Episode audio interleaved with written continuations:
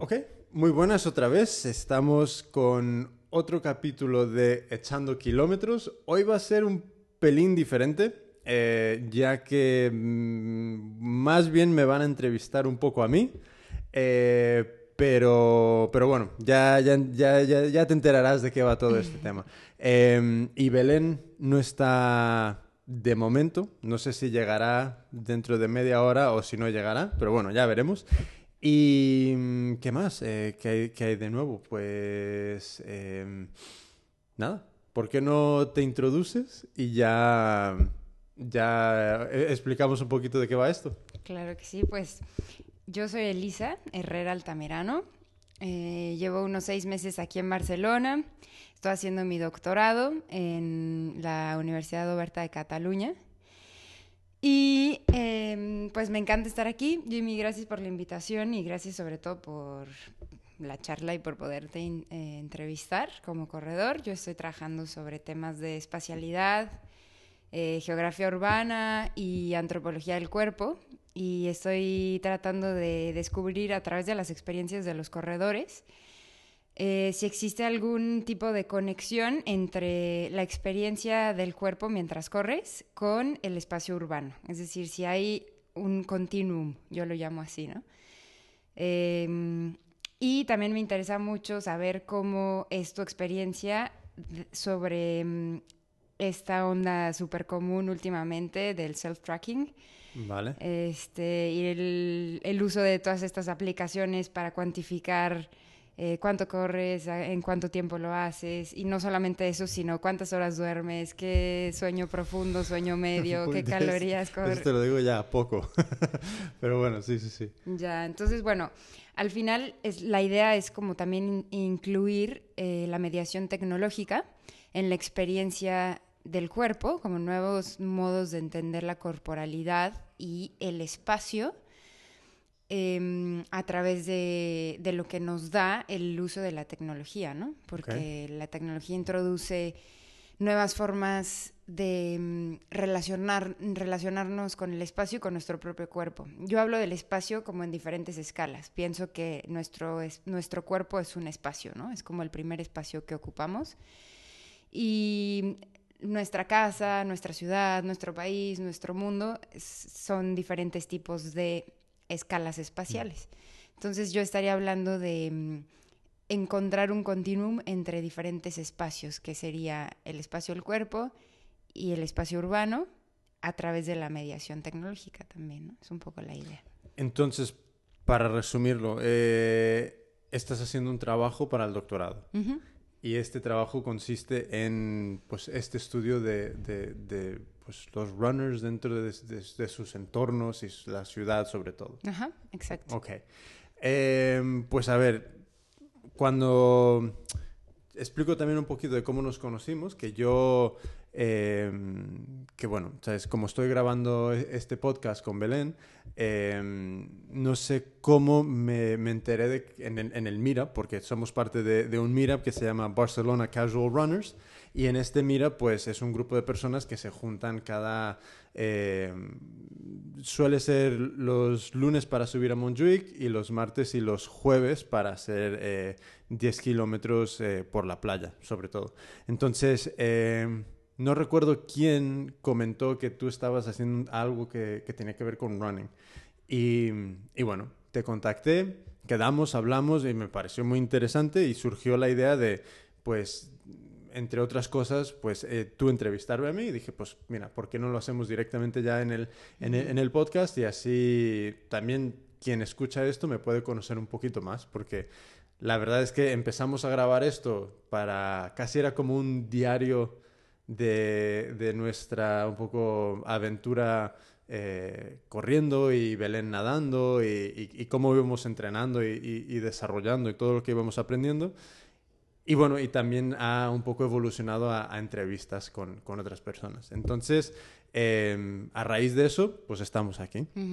Creo que en mi perfil de, del Meetup puse, puse alguna descripción de lo que hacía, ¿no? Y a través de eso me, me escribiste, me contactaste. Bueno, eso es lo que a mí me pareció, creo. No, fue porque no me acuerdo quién, después de ¿De alguna carrera? Sí, después de una carrera comentaron algo como que tú no habías ido y alguien le preguntó, ¿pero quién era? Y dice, ah, la chica que estaba en el bar hablando de- del trabajo que está haciendo tal Ah, y cual. vale, vale. Y como que, que, que, que me, quedó, me quedó ahí eso. Y a, y a través de eso, pues te, te, te contacté. Va, va, va. Ok. ¿Y mm, cómo empezamos? Pues empezamos con algo súper sencillo y en realidad creo que la, la entrevista es muy sencilla en términos de la- el tipo de preguntas a lo mejor que yo voy a formular. A mí me interesa mucho pues que el- las personas hablen, ¿no? Y hablen de su experiencia. Entonces, me encantaría saber, primero que nada, Jimmy, qué, pues, qué significa para ti correr. Eh, y bueno, a ver, igual también, por ejemplo, mm, datos así como más precisos, ¿no? Como desde hace cuánto corres, cuánto tiempo corres, pero la idea es como, ¿qué, qué significa para ti? Ok, pues eh, la parte demográfica y cuantificable, llevo corriendo igualmente cuatro años, cinco, algo así, pero muy en serio, yo diría que cerca del año. Eh, realmente empecé a correr porque pesaba 30 kilos más que ahora y realmente fue una cosa donde, donde correr era más bien, en principio, parte de, de perder esos 30 kilos Ujú. o un pelín más. Y, mm, y bueno, realmente empecé cambiando la dieta y corriendo. Y hace poco vi, creo que vi, eh, porque antes estaba utilizando Runtastic y ahora estoy utilizando Strava y, vi- la cuenta de Runtastic para ver cuándo empezó, pero vi, ahora mismo no me acuerdo, pero vi el, el tiempo por, por kilómetro de entonces que era como siete y algo, el, el, el, el, el, el- el minuto, eh, sie- como siete minutos y algo por kilómetro. Ujú, ujú. Y me hizo mucha gracia, porque ahora mismo no tiene nada que ver. Claro. Tampoco es eh, nada demasiado rápido, pero bueno, es, es, es otro mundo. Ujú. Y mm, entonces realmente empecé a correr por, por, por ese motivo muy práctico. Y sí, ahora peso 30 kilos menos, más o menos.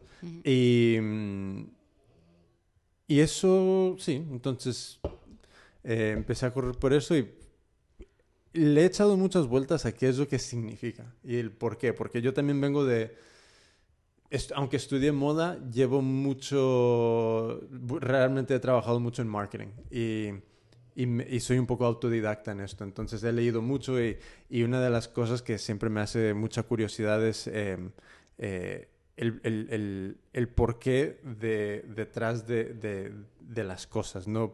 Entonces hay un, hay un, em, hay un personaje que me gusta mucho, mucho que se llama eh, Clotaire Rapaille y Clotaire Rapaille es como una, un ps- psicólogo, psiquiatra que, se, que evolucionó a, ser un marketingiano de estos. Entonces, el tío ha trabajado con muchísimas empresas muy grandes y básicamente todo su, su, su trabajo se centra alrededor de, de conocer los códigos culturales detrás de un producto para entender mejor cómo poder introducir algo en otra cultura. Entonces, eh, uno de los ejemplos muy famosos de él es, él, él trabajó con, creo que fue con Nescafé para introducir el café en, en Japón.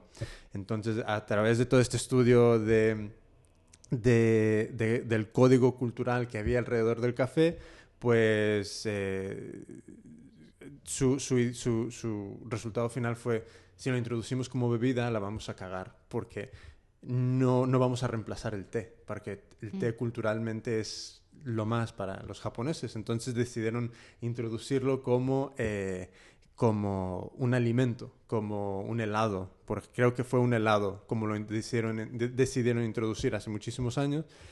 Y a partir de ahí, pues, se se- a lo que voy es que ese tipo de, de preguntas me gusta hacerme alrededor de las cosas que, que yo creo tanto, tanto en el trabajo como dentro de mi mundillo particular. Ujú. Y el por qué, o el, este código al menos cultural para mí de correr, no lo entiendo todavía. Es como que hay... Creo que es como, tendría que hacer un estudio o al menos un trabajo tan profundo para realmente llegar a, enten- a, a- a- a una conclusión que me parezca algo eh, creíble para mí, porque en, principio es como, bueno, corro por estar más en forma o tal, pero ahora mismo siento que rosa un tipo de casi como experiencia que le da algo de sentido a, a, por qué existo. es como dentro del reto de salir, de, desarrollar la, la, no es tanto rutina, pero casi rutina y, el, y, la, disciplina. Encuentro algo que mm, es como un pequeño logro, que es completamente intangible para el mundo, aunque se vea en resultados físicos, en resultados de tiempos, para mí es como, es, es, es, es un punto de, orgullo, de personal, de, es, he hecho 20 kilómetros, he hecho 30, he hecho 40, en agosto haré 50 si termino. Entonces es como que ha llegado o está llegando a significar algo que se siente que es algo más de, de por una parte, identidad propia, como soy X o Y, formo parte de tal grupo, de tal, ¿sabes?, cultura, más allá de ser americano, mexicano, lo que sea. Em, me identifico mucho con ser runner y también la disciplina que voy desarrollando como que de momento no lo tengo muy claro, como que le da alguna... No es tanto sentido, pero como que aglutina una parte de la realidad que en general es como muy difusa. Como que de repente sudar tanto y realmente sufrir un montón y, terminar eh, tiradas largas y, subir miles de metros es como que de repente coge esa parte tan difusa de por qué existimos y como que le da algo de... No tanto tan... Igualmente es algo mentalmente más tangible, aunque sigue siendo... Es un gran misterio, pero... Eso es un poco lo que, lo que llego a sentir del, del, por, del por qué lo hago, lo sigo haciendo, porque son tantas horas, son tantas horas que, que que le dedico y... ¿De cuántas horas a la semana estamos hablando? Pues yo creo que en general estoy corriendo igualmente unas uh, seis a ocho horas por semana. Em, intento llevar una media de 70 kilómetros por semana, más o menos. Y eso ya para alguien que tiene un trabajo, que, que, no se dedica a ello tiempo completo, es algo considerable. Em, y lo, la otra cosa es como que ahora mismo estoy en el trabajo y lo único que pienso es, hmm, hace, hace un, tiempo estupendo ahora mismo para levantarme, irme de aquí e ir a correr. Y es, es un continuo, o sea, es casi como una obsesión que, que, que, lo curioso y, y las cosas que he hablado con otros invitados aquí, que intento también ver por qué es nadie me paga por ello. es, sencillamente pues ocio, afición, etcétera, etcétera, pero es como tantísimas horas a, a esto y, no sé, es como que me, me parece muy, muy curioso. Mm, no sé si respondí a la pregunta. Es que yo lo de hablar, me, yo me, me, enrollo. Está bien. Em, ¿En algún momento habías experimentado alguna situación similar en tu vida? que te diera esto de lo que estás hablando? Sí, yo en... También esto es otra cosa que, que tiene algo que ver eh, con, con, el por qué corro. Yo en, en Estados Unidos, yo, soy americano de cultura y de genética soy mexicano. Mis padres son de, de Sinaloa, pero yo he nacido y me he criado en, en, en, California, aunque íbamos cada año un montón de veces a Sinaloa, tal y cual. Pero... Y llevas viviendo años aquí, ¿no? Me decías. Y luego en España llevo viviendo casi como 14, 15 años. ¿Y en algún otro país has vivido? No, no, no. Entonces, vivo como... Casi llevo el mismo tiempo vivido aquí que en Estados Unidos. En Estados Unidos yo me vine como cuando tenía 21, 20. Creo que 20, 20, 21, algo así. Entonces... Em, ¿Y ahora tienes? 34. Ok. Tengo que pensar. eh, eh, ¿Qué era la pregunta? Que si en algún momento habías vivido alguna ah, situación ya, entonces yo desde que tengo el recuerdo, desde que he podido andar, he jugado al béisbol en Estados Unidos. Y llegué a un punto bastante alto de, de, de, habilidad eh, hasta el penúltimo año de la high school cuando me lesioné. Entonces, justo antes, justo antes de la lesión, em, yo ya tenía eh, ofertas de, de, interés de las mejores universidades en Estados Unidos para ir a jugar para ellos. Mm. Eh, se llama the, the Pac-10, la Pacific 10, entonces eh, incluye USC, UCLA, em, Stanford, Berkeley, eh, ASU, todas estas escuelas. y luego hasta me, me llegó una carta de, de Harvard para ir a jugar para ellos y tal. Entonces mi realidad en ese momento era, yo entrenaba, es lo que hacía yo entrenaba y entrenaba y entrenaba. Eh, yo era una obsesión. Es yo llegué al punto de, de, en la escuela, yo sabía el mínimo que tenía que conseguir. El, el mínimo absoluto para, para, poder jugar al béisbol. No hacía un trabajo más que no me, llegase, no me llevase al mínimo. Y de hecho había veces donde yo sabía que en, en este examen puedo un cero me, puedo llevar y no pasa nada porque ya lo tenía todo calculado. Y eso está bien si la, vida sigue como te la planificas. Entonces yo pensaba que, bueno, sabes, eh, voy a terminar, mm, yo quería ir a jugar para UCLA em, y mi idea era, vale, voy a terminar aquí, voy a ir a jugar para los Bruins eh, en, algún momento formaré parte del equipo eh, olímpico de Estados Unidos eh, en béisbol. Y, bueno, me lesiono y de repente no sé qué hacer. De repente es como, well, shit, ¿ahora qué? Y, mm, y entonces esto de, para mantenerlo dentro de la línea del esfuerzo físico, ¿sabes? Era una cosa donde estaba muy acostumbrado a, a meter muchas horas, muchas repeticiones. Em, y lo único que encuentro que me ha, que he hecho muy en falta ahora mismo es tener un coach. Eso, eso sí que encuentro muy en falta porque em, ahora mismo no puedo realmente porque no tengo tiempo, ¿sabes? pero em, me encantaría esa figura porque yo siempre he sido el... Si yo tengo un coach que, al que respeto por su habilidad y por su, su, currículum, yo soy el tipo de, de, alumno, alumno que si me dice corre 50 millas, yo, yo no pregunto el por qué, ni, ni, ni me pongo a correr y ya si caigo muerto en el medio es mi problema, pero... Y eso es lo que he hecho, en falta. He hecho en falta casi esta, esta figura de, de, general de ejércitos, casi gritándome, que a mí nunca me ha molestado eso. y, pero encuentro muy similar un poco esta actitud de el, el, la obsesión y la dedicación que tenía para aquello y lo que, lo que hago ahora con el running. Y mm, entonces, eh, sí, es como que encuentro muchas similitudes, sí, similitudes, eh, similaridades.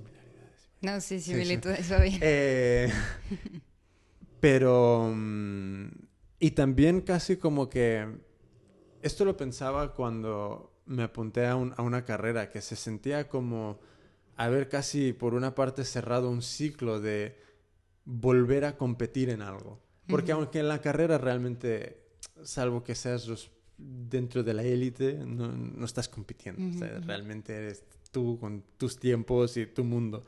Pero de repente estar ahí con, con un dorsal dentro de un ranking eh, y, y, especialmente en, en, esa recta final, lo dejo, dejo todo lo que me queda. No, no, no soy el que termina así tranquilamente saludando. No, no, no. Es que eh, aunque me revienten las piernas. Y me gusta eso, me gusta e, esa, sensación como que algo que había olvidado cuando dejé de jugar al béisbol, ¿sabes? Que es como este esfuerzo físico tan, tan bruto.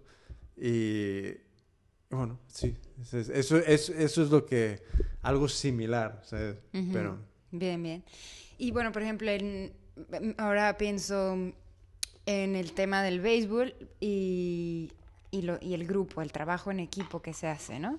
Y la relativa diferencia que puede haber en el running, porque es un, pues es un esfuerzo y es una cuestión totalmente individual, entre comillas, em, pero que al mismo tiempo puede ser realizada en, en grupo, ¿no? Entonces, bueno, yo te conocí en un grupo y a mí me interesa mucho también cómo experimentan los corredores la pertenencia al grupo, qué te da el grupo, em, qué dinámicas hay que no te lo pueda dar el correr solo, el entrenar solo. Ya, ah, bueno, evidentemente, solo hablando desde mi punto de vista, em, a mí me gusta el grupo, ¿sabes? Ahí cuando yo voy al, al, al meetup, em, hay muchas veces que yo no formo parte del pelotón, ¿sabes? Yo em, en general voy y corro y, no sé, es como que nunca me gusta quedar el segundo, ¿sabes? Entonces voy y igualmente dejo, lo dejo demasiado todo en, en cada entrenamiento, entonces, pero aún cuando es un grupo de, velocidades y de, de niveles de, físicos muy distintos, me gusta mucho estar entre un grupo de personas que, que siento como que hay una, un interés por algo, por cualquier motivo. me, gusta em, eso de base, me gusta que hay una curiosidad y un, interés en, bueno, en algo que compartimos. Em, pero lo que, yo, lo que yo estoy notando es que dentro del grupo hay mucha... Eh, ¿Cómo se diría? Como, es, em, como diferentes estratos de, según las velocidades. y, es como que personas de, de, similares velocidades como que se van juntando y mm, dependiendo de personalidades también van em, saliendo más juntos. Entonces, a mí lo que me ha empezado a pasar, y yo creo que también es un poco que cada personalidad es un imán para otras personalidades similares o, afines, me he encontrado con que hay ya tres o cuatro personas con las que eh, me siento que soy como que la persona que dicen, eh, quiero salir a correr, le, le, voy a preguntar a este loco como yo. Entonces, Mm, eh, por ejemplo, el, domingo pasado salí con Tim, uno del Meetup, y hicimos, fuimos de San Cugat a Tibidabo y de Tibidabo a zona universitaria, más o menos unos 17 o 18 kilómetros, con casi 500 y algo de, desnivel. Luego con Ramón de, otro, de, este Meetup y de otro, lo mismo, ¿sabes? Ahora eh, estamos haciendo unos entrenamientos en, en, Colserola de 20 kilómetros con casi 700 de desnivel y, y, luego con, con Yohai eh, lo mismo, es como tiradas largas em, en, en, calle y, y es como que de repente como que encuentro que cada nivel de no sé, no sé cómo explicarlo, pero como que hay pequeños grupos que se van uniendo entre sí, porque yo creo que una vez cruz, hay, no sé dónde está esa línea, pero hay una línea que cruzas cuando, cuando empiezas a correr o cuando llevas tiempo corriendo, que es como pasa de ir de una cosa que si llegas a hacerlo durante la semana bien y si no, no te, no te sienta mal ni lo, ni lo piensas. Pues hay un momento donde si no sales a correr, hay algo casi como que que te eh, eh, casi como que te sientes culpable de no haber hecho algo que, que, es casi un deber. y, y, yo creo que yo he cruzado esa, yo ya estoy muy al otro lado. Eh, y en mi opinión creo que muchas de las personas que, he mencionado también, y las personas que han estado en el podcast, desde luego. Em, y, y hay algo dentro de eso que, por una parte, sí que te puede aislar de mucha gente, pero también por otra parte es como que mm, empiezas a descubrir otra gente que es muy similar a ti. Porque yo, eh, en común con, con Yohai, con Tim, con Ramón, culturalmente es como que hay poco en común, pero es como que el correr une algo que luego como que descubrimos que hay... Igualmente es algo más interesante, que hay una personalidad más más afín, más, más, más, más en común que actividades o, o, o, cultura incluso. Y no sé, es como que hay esta línea que encuentro que los grupos poco a poco se va como filtrando, se va tamizando, como que vas pasando de... Es, es casi como un embudo y cada, cada diferente nivel tiene unos agujeritos cada vez más pequeños y, y al final del todo están los locos perdidos que o sea, se pueden levantar a las 5 o 6 de la mañana para ir a correr. y, o no dormirse hasta que no hayan metido los kilómetros del día o, o, al menos estirado las, entre comillas, estirado las piernas. Em, y me, me, me, parece que aunque sea algo muy individual en, en el sentido de, entreno, de logro, etcétera, etcétera, termina siendo algo muy en comunidad. Pero por, no sé, es como que siento que, es muy fácil llegar a, formar parte de una comunidad aquí. Y bueno, o sea, es todo el rollo que ya he dicho, o sea, al final terminas juntándote con gente muy similar y, echando muchos kilómetros. Me llama mucho la atención esto que dices de, más allá de actividades eh, afines, hay una personalidad, ¿no? Entonces, me pongo a pensar si eh, si este efecto de comunidad se, logra justamente a, partir de la misma actividad que, no, que es el correr y que no tenga que ir eh, más allá. Porque pensaba, por ejemplo, a ver, tú haces algo más aparte de correr con este tipo de gente que encuentras tan afín a ti. O sea, has, llegado a... buena pregunta. Pues como a, no sé, a encontrarte fuera del correr ir a un bar o organizar alguna otra cosa, como... Sí, con, con Yohai, eh, sí, hemos quedado eh, un par de veces, él y su mujer, yo, yo, yo y Belén con ellos, y, y, y, es algo que, que sí que me gustaría hacer más, ¿sabes? Porque... Em, te interrumpo un segundo. Y no nada más ir a un bar, porque me, me quedé en el ir a un bar, pero esto podría llegar a ser punto de encuentro para cosas mucho más grandes que ir a un bar, por ejemplo, ¿no? O sea, como descubrir a través del running eh, personalidades tan afines después de haber pasado tantos filtros que te puedan permitir hacer, no sé, un proyecto interesante de, de alguna cosa o qué sé yo, ¿no? Desde luego que sí. Em, yo, en, en, mi experiencia, ahora mismo está desarrollándose eso. Eh, con Yohai estamos viendo cómo organizamos un, evento para running. No es una carrera, será otra cosa. De momento como que no está muy... Estamos buscando sitio y tal donde se podría celebrar, pero, pero sí, es como un día se lo comenté que tenía esta idea de organizar esto y, le dije, piénsatelo si quieres ayudar a organizarlo. Y se lo pensó y dijo que sí. Entonces esto dará pie a, pues, a trabajar juntos en aunque sea algo con una excusa de, running, pero en otro entorno, ¿sabes? En, otro ambiente, eh, alrededor de, unas circunstancias distintas, más, más allá de, ocio y de bar.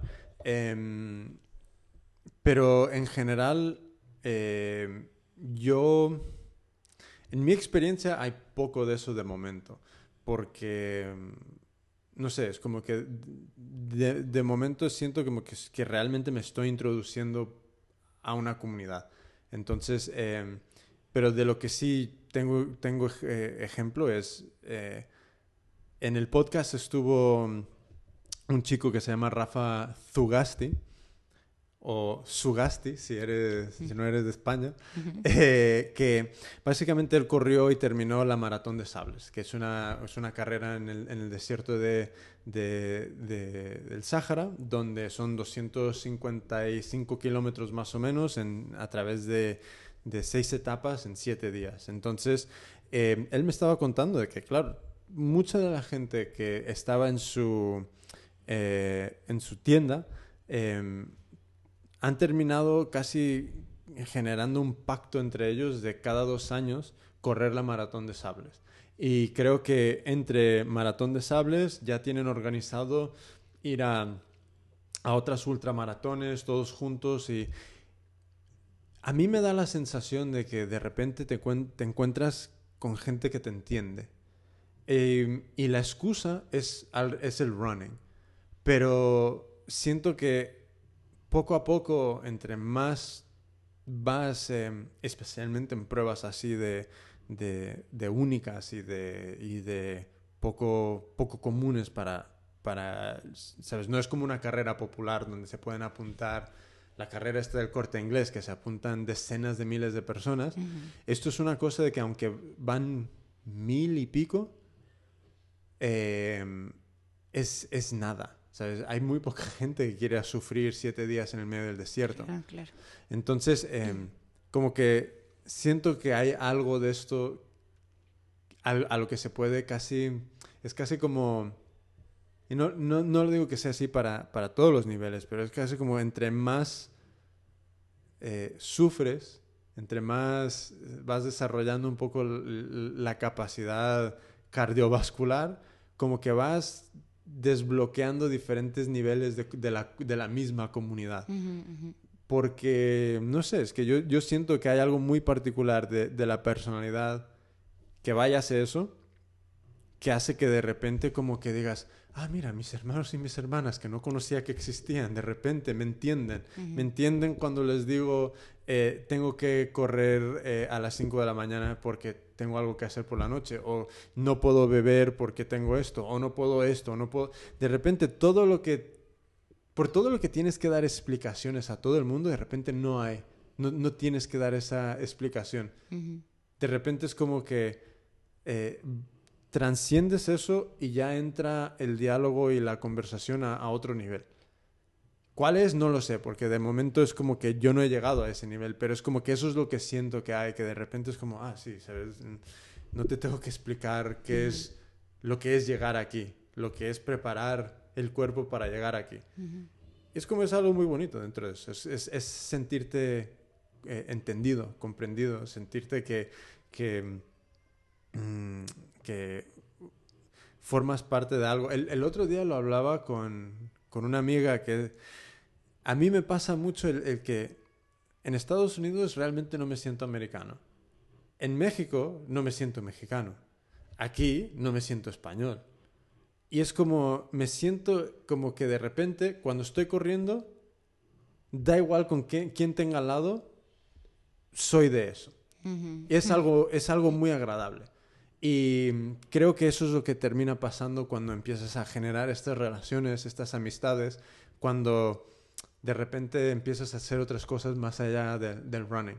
y, y, bueno, al menos esa es mi teoría. Tenga razón o no, no tengo ni idea, pero se siente como que hay algo ahí que al menos para mí es, es, es una pequeña verdad. Qué intenso. Ah, e, es que... Está bien, ¿no? Me gusta, me gusta, ¿eh? La verdad. O sea, sobre todo me haces pensar en, en el tema del territorio, finalmente, ¿no? Em, como de la pertenencia, de la identidad. Tú mismo mencionaste el tema de la identidad hace, mm. hace un momento. Y de cómo una actividad puede ser parte de tu identidad. Y no sé si yo lo... Bueno, a mí la palabra identidad a lo mejor la pongo un poco entrecomillada, pero mm, porque me gusta pensar que uno puede tener múltiples identidades, ¿no? No, no nos tenemos que definir exclusivamente en una sola cosa. Eh, sin embargo, me encanta la idea de que una identidad pueda ir más allá de, un territorio físico, por ejemplo, o de una cultura que está ceñida a, un nacionalismo o a una cosa muy específica. hay una cosa curiosa que se, me, que se me vino a la cabeza, que es yo ahora mismo, eh, mira, antes de correr, yo podría ver un corredor paralímpico, una corredora paralímpica, podría ver eh, la persona más mayor que termina una, maratón, la persona más eh, gorda que termina un maratón, la persona más X, Y, lo que sea que termine una carrera y no sentirme para nada identificados con ello. Ahora, yo siento que si de repente conozco a todas esas personas que tengo algo de qué hablar y mucho de qué hablar con ellos y con ellas. Porque de repente es como se ha generado una conexión que es la excusa perfecta para realmente desarrollar comunidad. Porque es como... Y también mucho de lo que digo siento que me viene de, sencillamente todas las teorías de marketing que, he ido ¿sabes? descubriendo y pensando en ello poniéndolo un poco en, uso en, cómo veo el, running, pero eh, es como que hemos perdido mucho esta sensación de tribu, esta sensación de pequeña comunidad donde todo el mundo se conoce, donde todo el mundo está eh, apoyándose mutuamente, donde todo el mundo, eh, si a alguien le falta, hay, alguien para aportarle, donde si alguien, lo que sea. todas estas cosas que traen las pequeñas comunidades, las grandes ciudades han, fulminado, se han cargado es, eh, eh, todo eso. Y con el running, y también lo vi en Madrid, que, estaba muy metido en la comunidad del diseño, de la artesanía y todo esto, lo veo también ahí, que es todas estas pequeñas actividades terminan siendo la excusa perfecta para volver a, unirse entre sí, con porque es como que ahora necesitamos excusas, excusas para todos. Eh, voy a hacer running porque me sobran 30 kilos y voy a ir a correr. Ah, tengo que eh, mejorar lo que como porque todo es una excusa para realmente hacer lo que nos apetece. Y como ya no nos sentimos cómodos parando a alguien en la calle y decirle, oye, eh, ¿qué tal? ¿Cómo te llamas? ¿Qué haces? ¿Qué es tu historia? es como que ahora estamos buscando todas las excusas para encontrar esa cercanía de nuevo.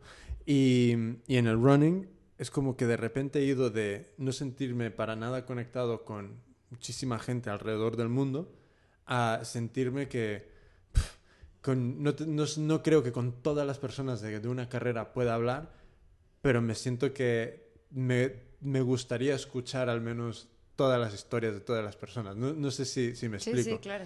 Pero es, muy curioso y y, como que ayuda a, juntar a estas personas de nuevo. Em, ya. Y lo, lo, fascinante que me, parece a mí esta situación de pensar que se genera como comunidad a través de una experiencia física, ¿no? O sea, una experiencia que pasa por el cuerpo y no sé, no sé, por ejemplo, ¿se te ocurre algún otro tipo de ejemplo que pueda ser similar? que em, puedas generar comunidad a partir de compartir una, experiencia meramente física. Pues, hombre, más allá del deporte, em, bueno, en, están los grupos de, costura, por ejemplo. Es porque yo estudié diseño de moda y en, Madrid terminé eh, fundando una asociación que se, que se llama Hecho por mí y y bueno, en Hecho por mí era dos, tenía dos, realmente dos caminos de trabajo. Uno es eh, volver a, ayudar a las personas a descubrir que podían fabricar cosas con sus propias manos.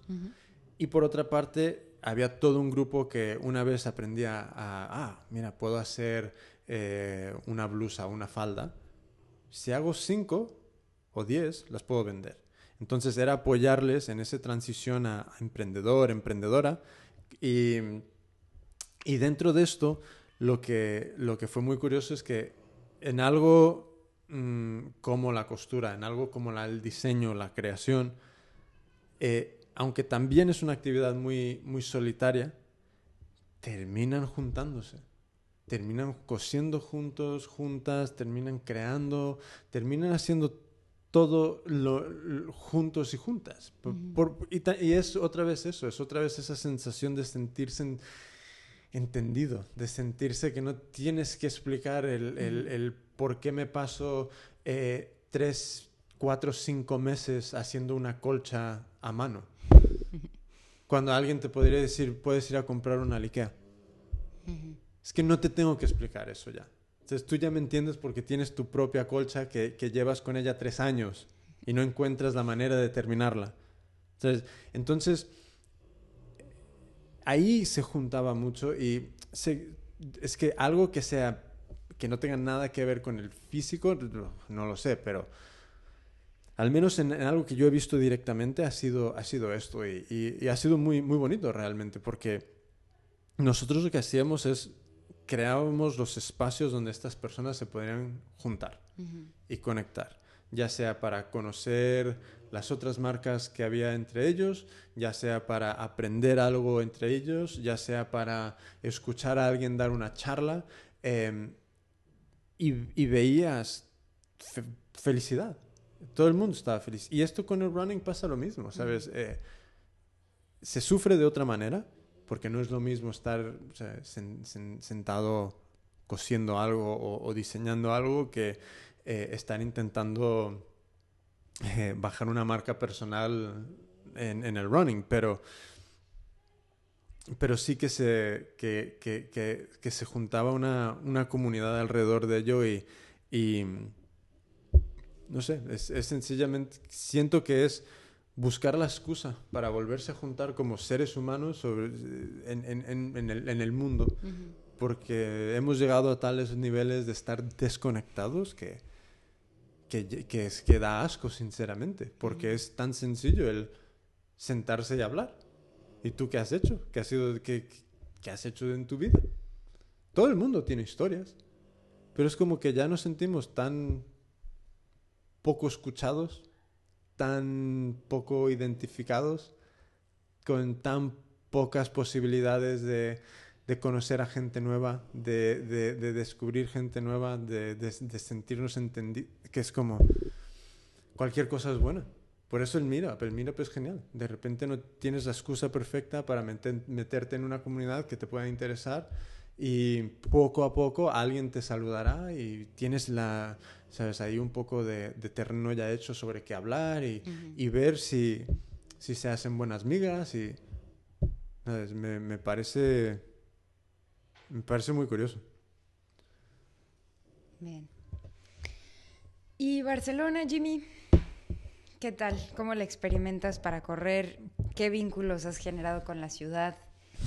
¿Cómo, tu ah, es tu experiencia? A mí me parece muy interesante porque realmente para mí ha sido la ciudad donde realmente estoy desarrollando una intensidad con el correr. Mm.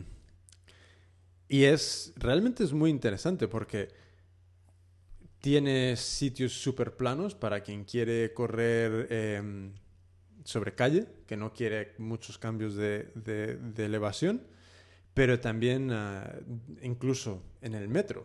Tiene, puedes llegar al pie de, no es Everest, pero sigue siendo, se sigue técnicamente considerando una montaña, que es Colserola.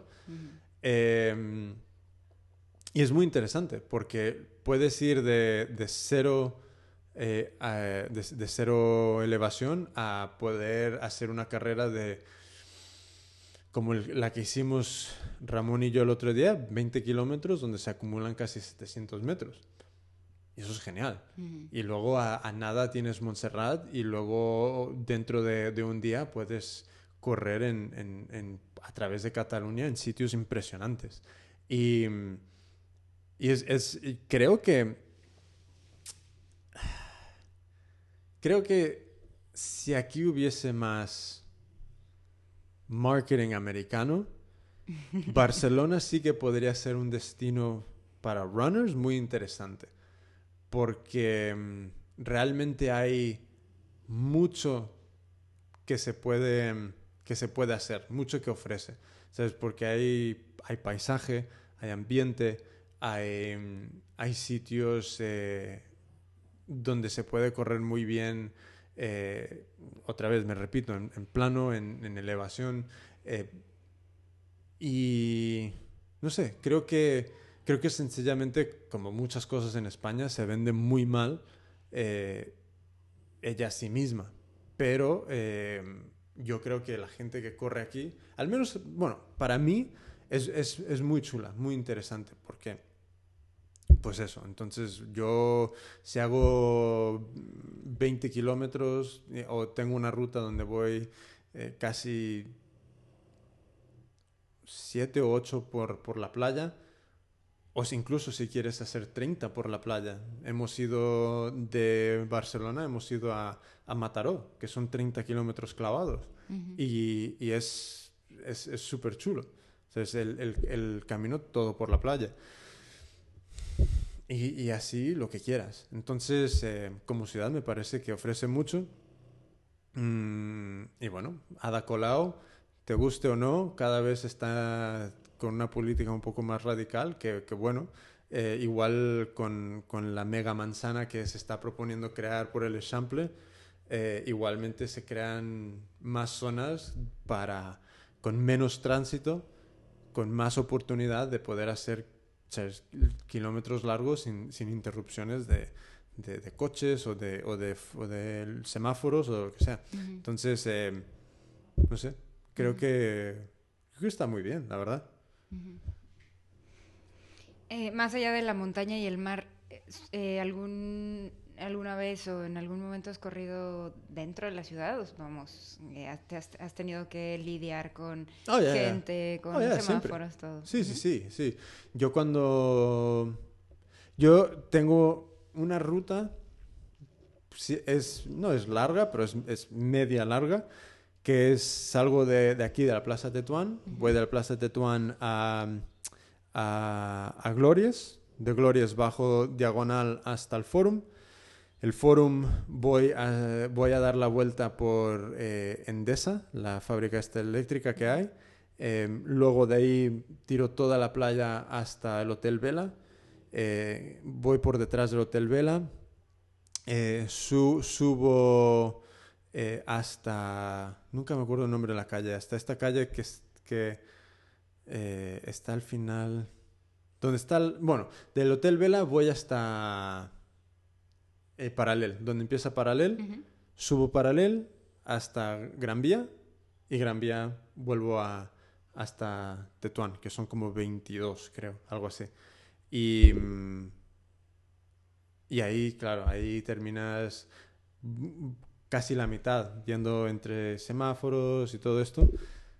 Antes sí subía todo diagonal, que bueno, ¿sabes? Hay, hay, veces que te encuentras con suerte y cae, todo es verde. Uh -huh. eh, y bueno, ¿sabes? No sé, creo que es parte de la ciudad, ¿sabes? Es como quien se queje y quien le siente mal, es como... Es, es lo que hay, uh -huh. Es como... No sé, es como enfadarte de que estás corriendo por la playa y hay, y hay arena, es como... Claro. Pero, bueno, no sé, creo que no está mal, es parte. Si quieres, si quieres vivir en ciudad y correr, en, en, tarde o temprano te va a tocar, te va a tocar sufrir las farolas y todo esto, la, los semáforos. Pero bueno, no sé. Uh -huh. Lo que sí me gusta es que hay fuentes.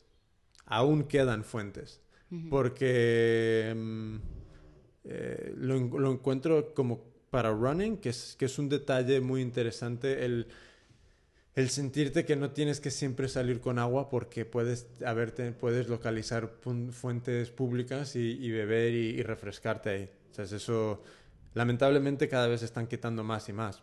Y, y, y realmente las únicas, fres las únicas las únicas fuentes, las únicas fuentes frescas que he encontrado han estado arriba de todo en el cerca del Tibidabo. Uh -huh. Todas las demás están ardiendo. Uh -huh. Pero pero bueno, Sigue, sigue siendo agua gratis. Claro, sí, sí, sí. Bien. ¿Crees que la experiencia de correr en el espacio público sea igual eh, para, digamos, para hombres, para mujeres, para personas de clase media, baja, alta o gente de diferente etnia? En fin, como ¿Qué se, ¿Qué se, te ocurre al respecto? Porque al final pareciera de pronto que no, no sé si ahora, pero en general a veces pienso, bueno, quizás se habla del running como algo universal, como si mucha gente dice, esto es para todos, cualquiera lo puede hacer, pero a mí me llama mucho la atención que de pronto hay como cierto perfil de gente que lo practica, ¿no? O no sé. ¿Cómo, ¿Tú qué piensas al respecto? Que es el perfil?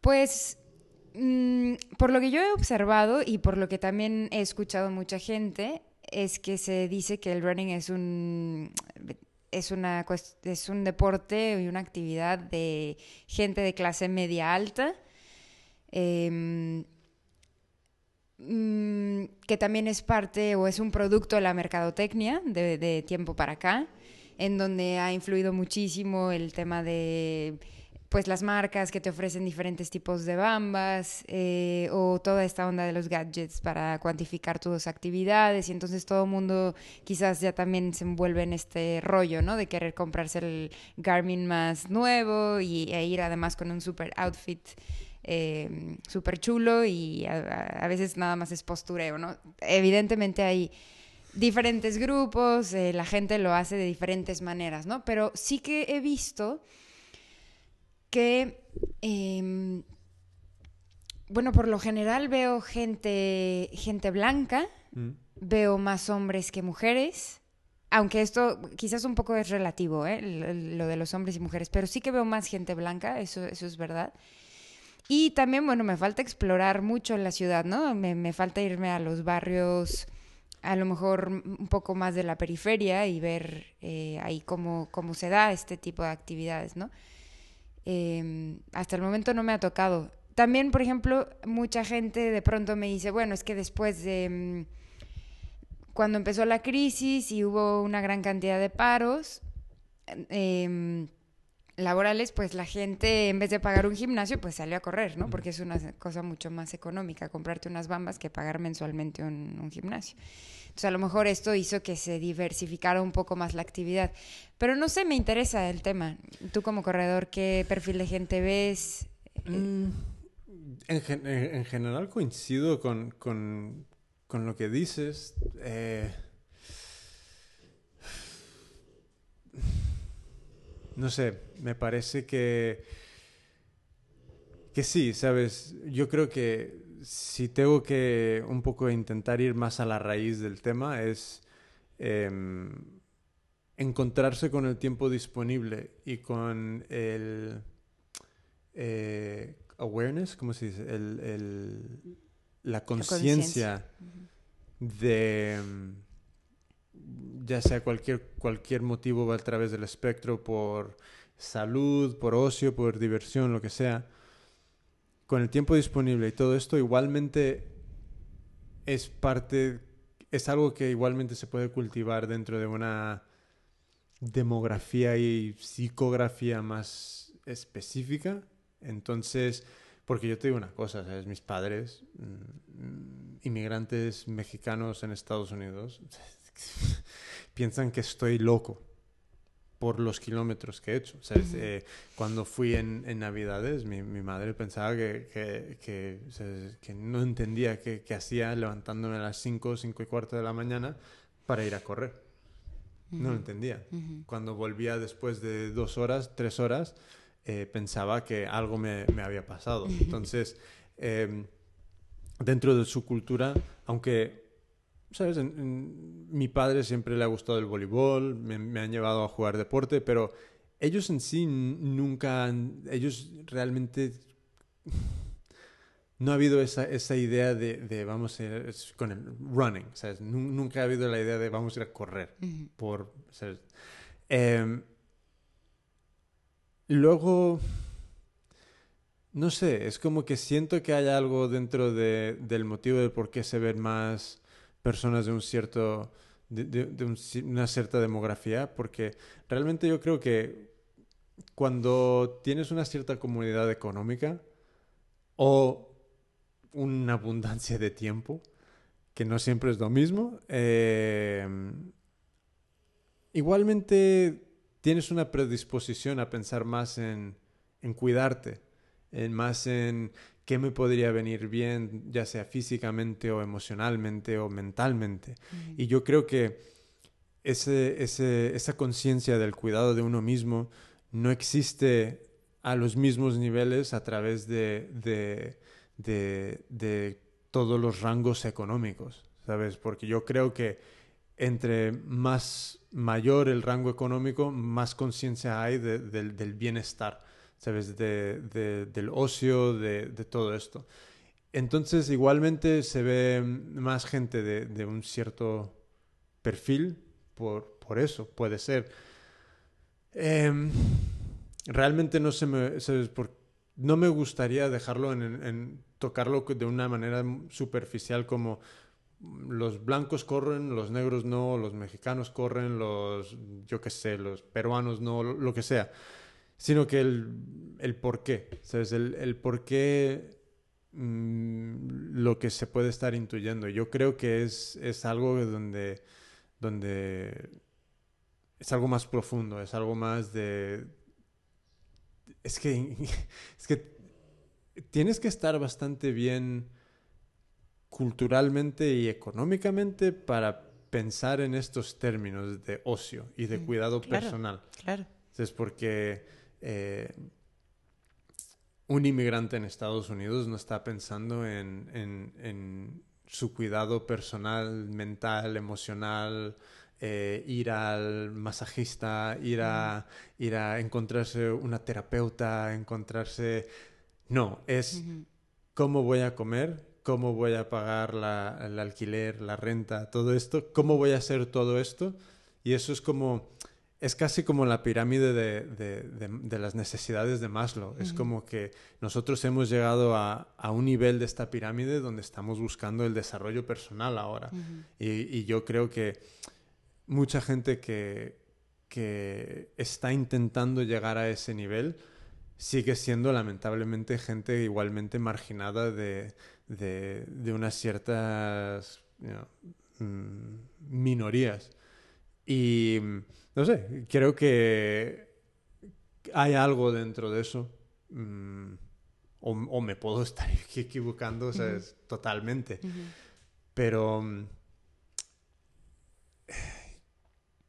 sería, sería una, una gran labor, ¿sabes? De intentar utilizar esto como excusa para una integración, odio la palabra integración, pero integración entre, entre, personas en general, eh, como excusa de vamos a conocernos a través de esto. Pero esa es mi, mi, mi eh, ¿cómo se dice? Eh, mi, teoría de bar. No, y que viene totalmente a cuenta con lo que decías hace rato. A ver, hay un punto de generar comunidad a partir de una actividad, pero me parece también bien importante visibilizar em, qué tipo de privilegios y relaciones de poder pueden existir en, este, en esta formación de comunidad, ¿no? Porque no es nada más así como la idea romántica de qué padre corremos y y, entonces ya tenemos un grupo y tengo una persona que me entiende. Sí, qué guay, pero ¿qué hay detrás de eso, no? O qué subyace a esto. Y me parece que la visibilización de, las relaciones de poder finalmente hace que se le pueda dar un, lente pues político si lo queremos poner así, ¿no? Porque también muchas veces el, por ejemplo, el marketing que hay alrededor de mm, ponte unas bambas y sal a correr, todo el mundo lo puede hacer. Mm. Ojo, a ver, no, no es así, ¿no? O sea, tal cual por lo que dices. Yo tengo un primo que, que, le hace falta le cortar una pierna. ¿sabes? Por mucho que yo le diga, venga, ánimo, que tú puedes, le duele. ¿Sabes?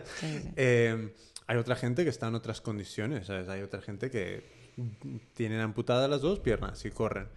Pero sí, yo creo que, evidentemente, ¿sabes? Si, si estás generando un, un mensaje para vender un producto, hay veces que piensan en, la mayoría que en la minoría. Mm, yo también estoy intentando ¿sabes? crear una marca de, de, ropa de running eh, porque hay algo que me gusta de... Es como encuentro muy bonita la, la oportunidad de poder crear un producto que ayude a, como lo veo yo, que ayude a un poco los runners más en los márgenes de, del running a correr más para que ayuden a inspirar a más personas. Porque, por ejemplo, eh, eh, en, el, en, el, último capítulo hablé con, con Santi, que Santi tiene una, una, cuenta de Instagram que se llama Fantasías de un Runner. Y él no está patrocinado, ¿sabes? Él corre, él le, mete muchas horas a esto porque es su pasión, realmente, porque por, por cualquier motivo, ¿sabes? Él, él, te lo podría explicar mejor de por qué él corre, pero a mí lo que me gusta mucho de esto es, él es su propio patrocinador, él tiene un trabajo, él, él, él hace frente a todos los costes que conlleva el correr. Entonces, él haciendo eso le permite también porque ha tenido la inspiración y la dedicación y, el interés, en crear una cuenta de Instagram que, haya, que llega a más de 10.000 personas, a inspirarles, a,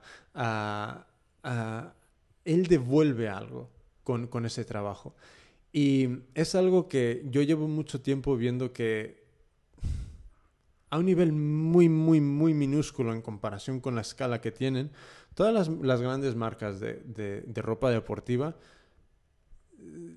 como que se han olvidado de eso, como que quieren ir a patrocinar a los más grandes del mundo porque son los que más rentabilidad les van a dar para, para difundir una, una, imagen de una marca.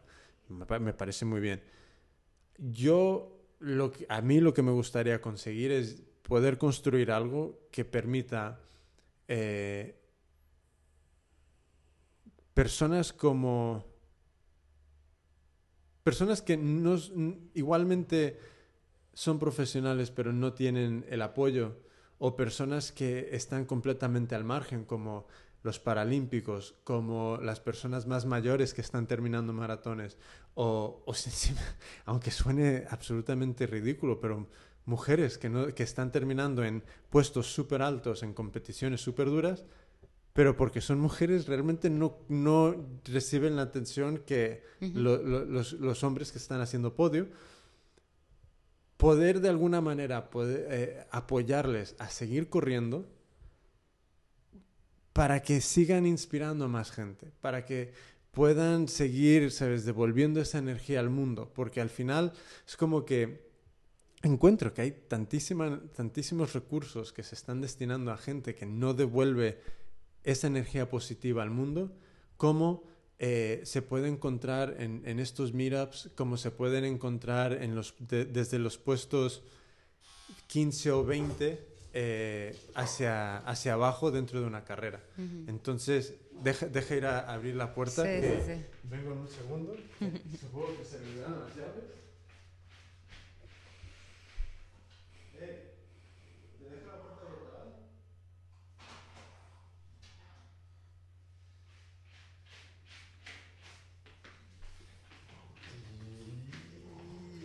Entonces, eso, eso es algo que, que eh, algún día me gustaría conseguir. Es, lo veo muy lejano porque es un trabajo monumental, pero sí, ¿sabes? es algo que, porque estudié moda, estudié marketing, no estudié, es autodidacta en marketing y ahora eh, runner es como me, parece casi como una evolución natural mm. de, de, todos mis intereses. Pero, no sé, es como que encuentro que no se hace lo suficiente para apoyar a, a, a más personas. Y creo que hay los recursos. Y creo que es posible. ¿Sabes? Entonces, eh, no sé a qué venía esto, pero un rollo más. Bien, bien.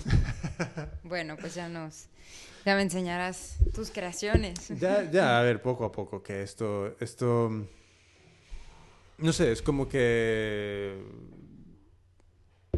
no, no, no sé cómo llegará a, a manifestarse, pero ya ha llegado Belén. ¿Te vas a sentar? Hola, Hola perdón.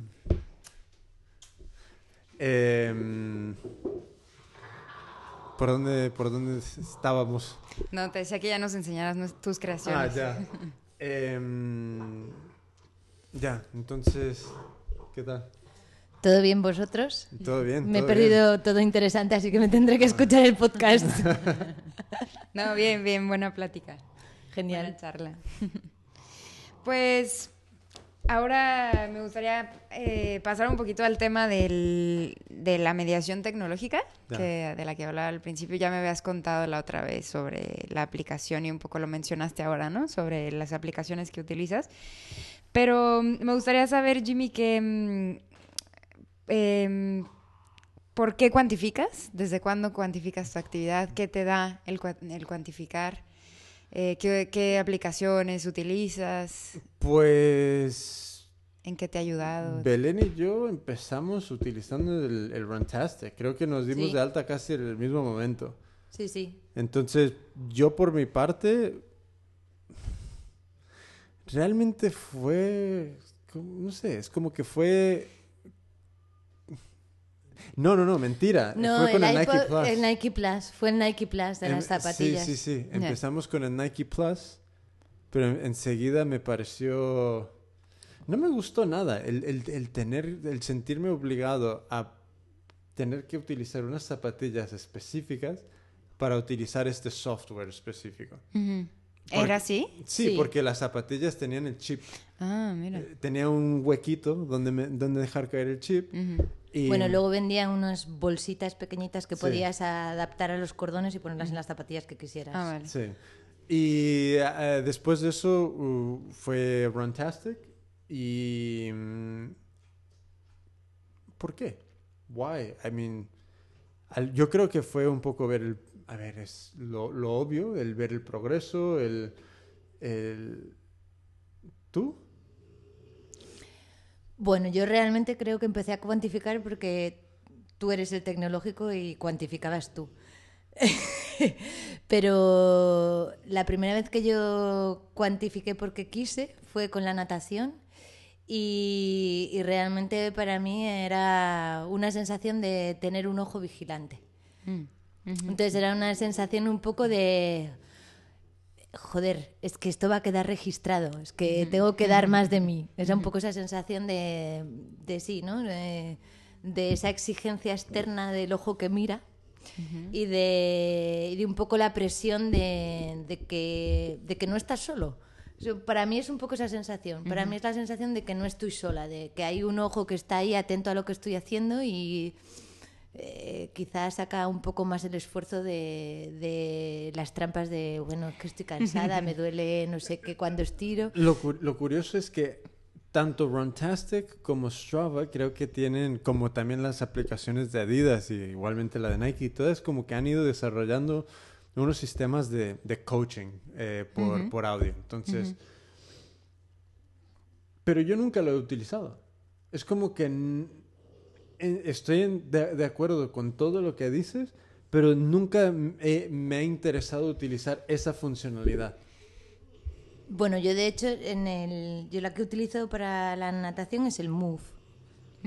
Y, y realmente hay un trocito de coaching que te dice lo que tienes, lo que tendrías que mejorar de, de- del o de la patada o de la abrazada o lo que sea, pero realmente mm, me lo leo porque me lo leo, no le hago mucho caso, pero yo creo que sobre todo es esa sensación de que hay alguien mirando. Es, que- es- es eso, es como más que un coach que te diga dónde mejorar, es, es simplemente la sensación de que, jolín, está ahí y queda registrado y queda registrado para mí y yo sé cuando hago el vago o no, pero si no queda registrado y no hay nadie que me vea, me hago trampas. Es un poco esa sensación. Vale. Pues yo ahora mismo yo me cambié a Runtastic hace en octubre, noviembre, algo así. Y fue una cosa porque un, un compañero del trabajo eh, me estaba dando la vara. Oh, utiliza Runtastic, oh, Runtastic.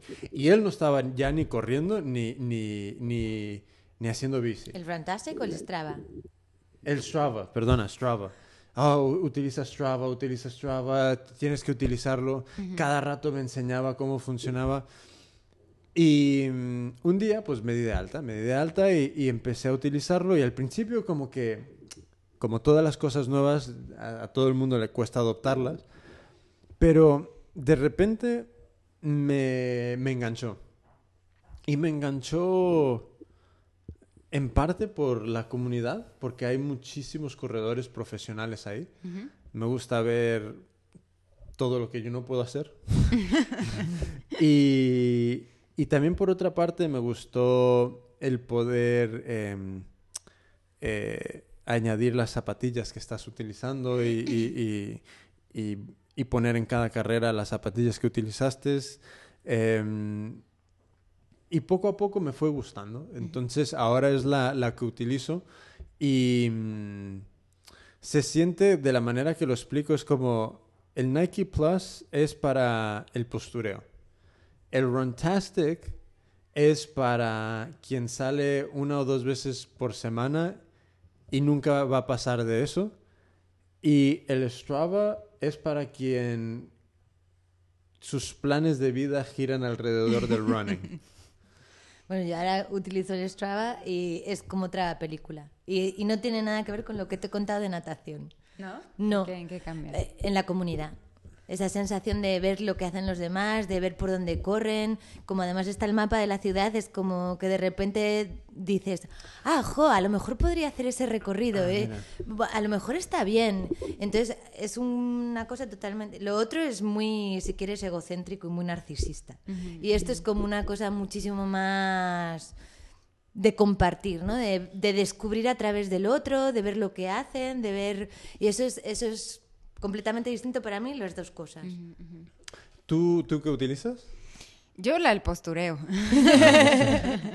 sí, la verdad es que es la que he utilizado. Eh, descargué también Rantastic, pero pues no, me acomodé. A ver, que yo- la verdad es que yo no me considero corredora. Lo hago bastante en un nivel, digamos, normal, entre comillas, en términos de que haberme hecho una media maratón y tal, corro unos 15, 20 kilómetros a la semana y ya está, ¿no? O sea, entonces la verdad es que me ha venido bien esta de Nike Plus, pero, mm, pero bueno, me, me interesa muchísimo lo que dicen de, de esta de Strava, porque al final te conecta con, con gente, por un lado, y con una nueva dimensión de la ciudad, ¿no? También de los mapas.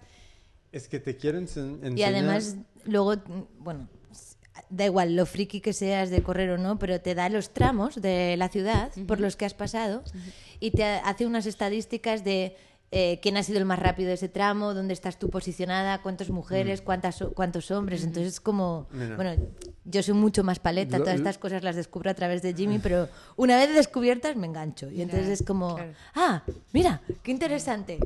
Es como, Joder, no sé qué está pasando, pero es que te quería enseñar... bueno, vas Eh, a terminar llena de pelos. Sí, sí, Sí, como una sí, sí, madeja. Sí, es que vas a estar... ah, Bueno, ahora, ahora tenemos el, el, el rodillo este para... Está cañón, ¿eh? Pero además, súper sociable, ¿eh? O sea, no, no- nunca me había visto La en gata, la la vida gata. Y, y llega y... Sí. Bueno, no con todo el mundo, eso es que le has gustado. Ah, ¿sí? Sí. La, la- la maratón de, de Barcelona fue en mayo, Eh, Fue en marzo, ¿no? En marzo, marzo. sí. Sí, mira, a ver si, si lo puedo ver aquí. Em, entonces, eh, Strava tiene una cosa que se llama Flyby. Y Flyby, ya que estás con est- est- es todo esto de, de la ciudad y de los espacios, eh, mira, con la maratón de Barcelona, lo que hacen es graban, te, te permiten ver por dónde te has cruzado con otros usuarios de Strava. Ok. Entonces, eh, ¿dónde está esto, esto, esto, esto, esto? Entonces tú puedes, inicias la actividad y tu cabecita sale aquí en el montón y... Joder, no sé qué está pasando. Igualmente hay mucha gente aquí. Sí, eso va a ser. ¿Este mapa es parte de tu historial? Sí, sí, sí. Entonces tú cuando haces la- la- una carrera, se queda registrado el mapa. Ujú. Mira, espera, vamos a, a ver una que no sea con, con tanta gente. Pero bueno, tú puedes mover el cursor y ver por dónde te has cruzado con otros usuarios de Strava, puedes ver luego puedes pinchar en su perfil y, y- y seguirles o lo que sea. Porque si de repente ves que alguien hace tu mismo recorrido, da, es, da lugar a poder, ¿sabes? Eh, decir, hey, ¿qué tal? Si, si quieres. O sea, tienes, por, por ejemplo, un chat. No. ¿Te puedes comunicar de No, alguna pero manera con puedes esa dejar un mensaje en una actividad, por ejemplo. Sí. Sí, sí, tú, bueno, lo sigues como si fuera, es como si fuera un perfil de Facebook casi. y, y puedes dejarles mensajes y de hecho tú te has conectado así con gente. Sí, sí, sí, sí. Entonces, eh, sí, es, es muy interes- es muy interesante e- esa función porque puedes ver gente que bajo la gata. No, no, está, bueno, está bien, ¿eh? Como quieran. Eh, no, no, yo digo porque no te llenes de pelos, No, pero pues ya estoy llena.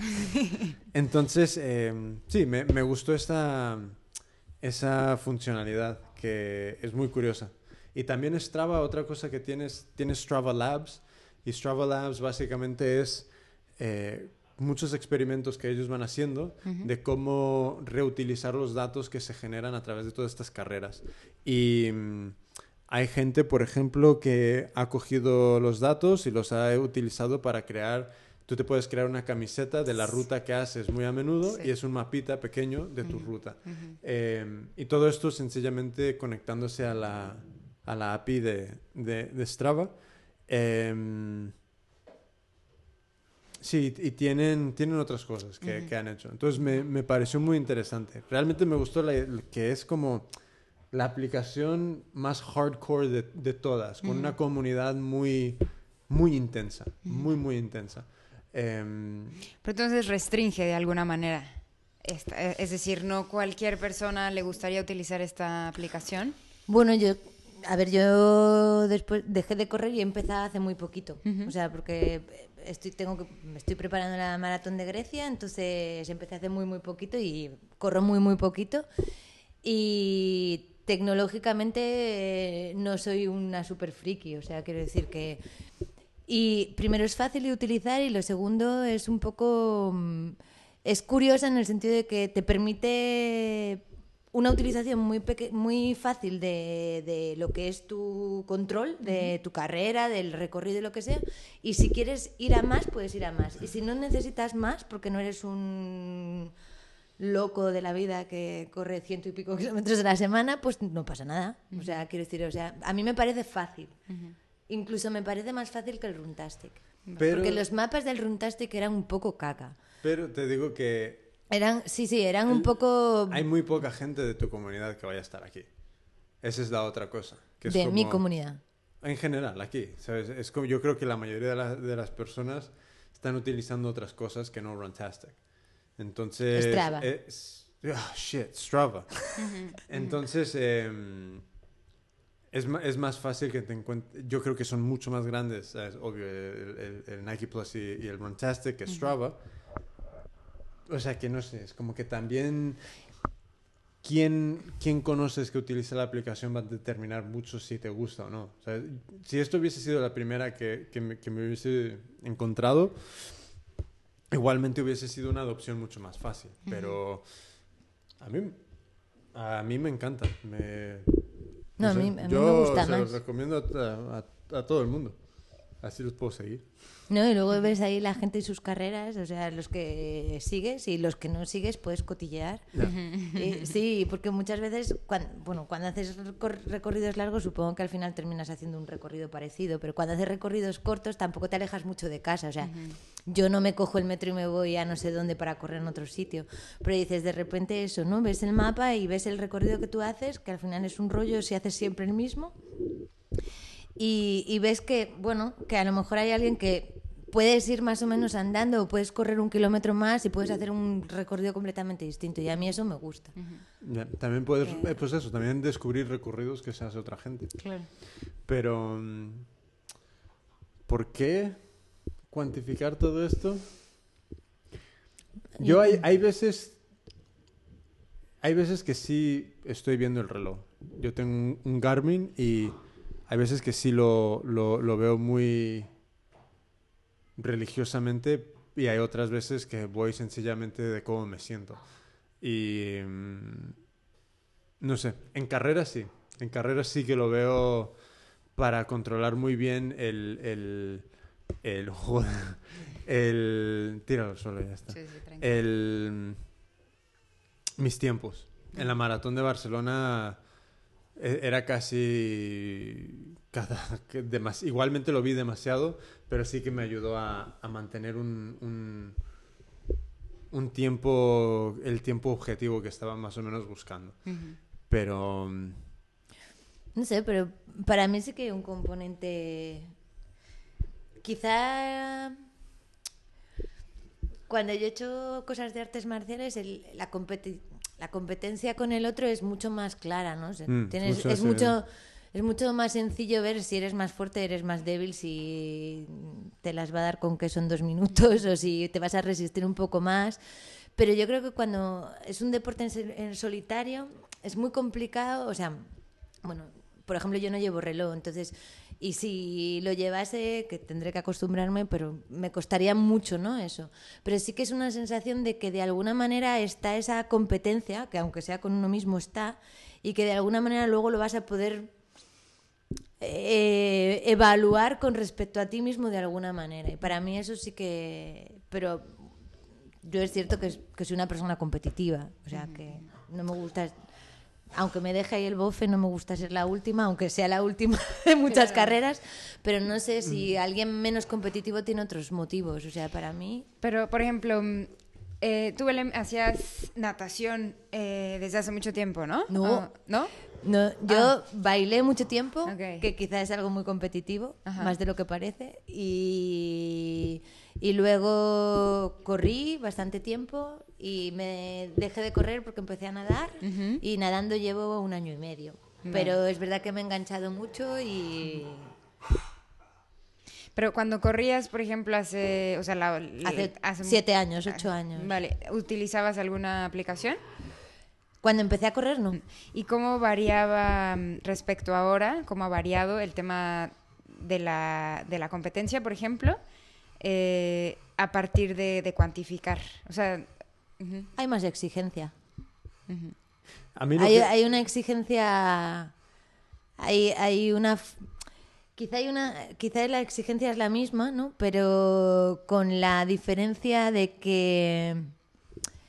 eh, uno sabe cu- cuándo puede hacer más de lo que hace y cuándo no. Yo creo que eso todos más o menos lo tenemos un poco claro. En general. Aunque a veces te equivoques y hagas más de lo que puedes y te jodas. Pero. Claro. Pero en general, para mí es un poco esa sensación de que si un día he ido a 5.35 el kilómetro y otro al día siguiente voy a 6.20 y no me he sentido mal físicamente, entonces es que he vagueado. Entonces quizá es, es esa sensación de que no hay esa... un Necesitas un reloj. Sí, es esa... No, no, no, que eso va a ser muy malo. Pero es quizás esa sensación de que no hay el autoengaño y quizá, sí, una exigencia de, de si, pu- si puedo hacer esto hoy, lo puedo hacer mañana también, si estoy físicamente bien. O sea, A mí- que a mí quizá lo más que- exigencia. A mí lo que más me gusta de, de- al menos de las métricas, es ver mi objetivo semanal, que eso es una cosa que me gusta mucho de Strava, que te puedes establecer un, un objetivo semanal y básicamente te lo suma para ver lo que vas a hacer en el año. No, no, perdona, es un objetivo de año y te, te da más o menos... ¿Cómo era? ¿Era al revés? o- Me estoy liando, Pero tengo un objetivo que son 70 kilómetros a la semana como media. Y de momento voy como 300 kilómetros por detrás de, de- de- de ese objetivo para el año. Y me jode. Y- pero me gusta. O sea, me gusta ver que, que de, de repente es como... eh, salí el lunes, no es- ayer no salí, y hoy después de, de grabar voy a salir. Y, y- y me gusta ver esto, me gusta ver esta, esta pequeña rueda con el objetivo, lo que llevo cumplido de la semana, lo que me queda y, me gusta ir viéndolo, viendo, viéndole rellenarse. Es como un, un- un feedback que, que- que me gusta. Y luego eh, los, los tiempos, los tiempos, ver cómo evoluciona el tiempo. Pero... Y algo más objetivo, si quieres que te diga, Cuando empecé a correr, que empecé a correr en el 98, 99 y hasta el 2007 o algo así, esos años, la verdad es que salía a correr y salía a correr por tiempo. O sea, quiero decir, ni me preocupaba de... Que, y ahí no cuantificaba en absoluto. Ni me preocupaba de la cantidad de kilómetros, ni de la velocidad, ni de nada. Era como, voy a correr una hora. Este era mi... pues, y corría una hora. En ningún momento me planteaba cuánta velocidad iba, pero, pero ni planteármelo. O sea, era como... Eso no existía. O sea, iba a correr una hora, iba a correr media hora, iba a correr lo que... Por tiempo, era todo tiempo. El tiempo que iba a dedicar a esa actividad. Y por- cuando empezábamos a cuantificar, que empezó Jimmy, luego, bueno, eh, de alguna manera era como, nos compramos las zapatillas estas de Nike. Y, y cuando empecé a cuantificar era como, de repente era como, ¿cuántos kilómetros he hecho en, en una hora? ¿O cuántos kilómetros he hecho en media hora? Era como, ahí empezó otra historia de pensamiento. Por eso te hablo de exigencia, aunque a lo mejor no es la palabra más adecuada, pero es como, de repente sí que había una experiencia completa, una... Esto de la medida de las cosas o del tiempo que es totalmente distinta. Claro. Si quieres, la percepción antes, por ponerlo en términos científicos, era muchísimo más cualitativa y ahora es mucho más cuantitativa. Entonces, Pero- yo creo que cambia mucho. También entiendo por qué muchos eh, corredores de élite deciden abandonar el, el reloj y todo tipo de, de medición. Que también es una cosa que tiene mucho valor el, el salir a correr y empezar a, a notar el cuerpo. Empezar a, a, a descubrir cómo te sientes en, en esfuerzos muy grandes, cómo te sientes sin tener que estar viendo un reloj. Sencillamente salir a correr eh, casi con, solo con el cuerpo. Em, porque también puede ser una distracción muy grande que, que resta de la experiencia de salir a correr. Entonces, yo, yo creo que la mayoría de, los, de, de las veces que salgo, aunque lleve el reloj y, y- y lo ponga y todo, em, es solo un, como un trabajo de documentar que salí, más que de utilizarlo de apoyo de entrenamiento. Porque realmente no sigo ningún plan de entrenamiento. Yo salgo y salgo a correr lo que me apetece. Si algunos días estoy más lento, otros días no, salgo y corro. Em, pero de otros podcasts que escucho en inglés, de corredores y tal, sí que, sí que hay mucha gente que directamente abandona el, el, el reloj en favor de casi como de redescubrir el, el, el, placer de sencillamente salir a correr. El de salir a correr y, y si, si tienes el, tiempo ver el paisaje, de, de no sentirte como que tienes que estar dentro de, de, de un- de una franja de, de, de paso, de, una, de un tiempo, de, de nada de eso, o, de- o ya de un ritmo cardíaco o lo que sea. Entonces, sí. Sí, sí. No, es muy interesante eso y justo estaba por preguntarles si veían algún, algún aspecto negativo de, de la cuantificación. Hombre, yo creo que a mí me pasó con el baile y yo creo que puede pasarte en cualquier tipo de deporte, ¿no? Sobre todo, si eres un- una persona de élite, estamos en otra dimensión. Pero yo creo que en el momento en que eh, todo se vuelve superar ese reloj, mm, es muy fácil olvidarse de- del placer que produce la actividad por sí misma. O sea, cuando al final, yo siempre lo explico así, ¿no? El, el día que me di cuenta que iba a clase por ser la mejor de la clase, eh, pues la verdad es que fue muy triste porque es que se había perdido todo el tipo de placer que, que a- con el que empecé a hacer la actividad, ¿no? Entonces, a mí, por ejemplo, el, el- el dispositivo de natación que me resisto a comprar el reloj, aunque el otro día lo vi y estaba ahí, bueno, pero pero es verdad que no ves nada durante la durante la natación yo me olvido o sea yo lo tengo y quizá lo que has dicho de la documentación es algo in- interesante no es que cuando salgo de, de nadar mm, eh, paro la actividad y luego veo en la vuelta a casa cómo, cómo ha ido. Pero es verdad que no, no estoy pendiente de eso. Y con el Strava igual, porque no tengo reloj, entonces guardo el móvil y soy una corredora, no sé si maniática o no, pero yo si paro me cuesta mucho arrancar, con lo cual, aunque me vaya cayendo la lengua, no paro, aunque vaya muy lenta, pero no paro. Eso de parar y arrancar fatal, entonces como soy un poco torpe, no, no puedo sacar el, el, móvil para ver nada. Entonces me olvido también cuando llego a casa, más o menos eh, los kilómetros que tengo que hacer y el recorrido que es y ya está. Cuando llego a casa de repente a lo mejor me llevo la grata sorpresa de que he corrido más rápido, pero, pero sí, quizá la, la, parte negativa es esa, esa sensación de, de perder el placer. yo, yo, por mi parte negativo... Y bueno, porque también yo creo que las cuantificaciones eh, al final mm, hay una esfera no cuantificable, por mucho que se cuantifique todo y que, y que tiene que ver con lo que tú decías del cuerpo, ¿no? Cómo me he sentido, cómo me he sentido bien, no me he sentido bien, que este, toda esta esfera no entra en esa cuantificación. ¿no? Es imposible y yo creo que si no entiendes esa esfera no cuantificable, la cuantificación en el fondo también pierde un poco de sentido, porque no... Más allá de decir, no, es que me, me andaba ahogando porque iba muy rápido, quizá te andabas ahogando porque había algo más. claro.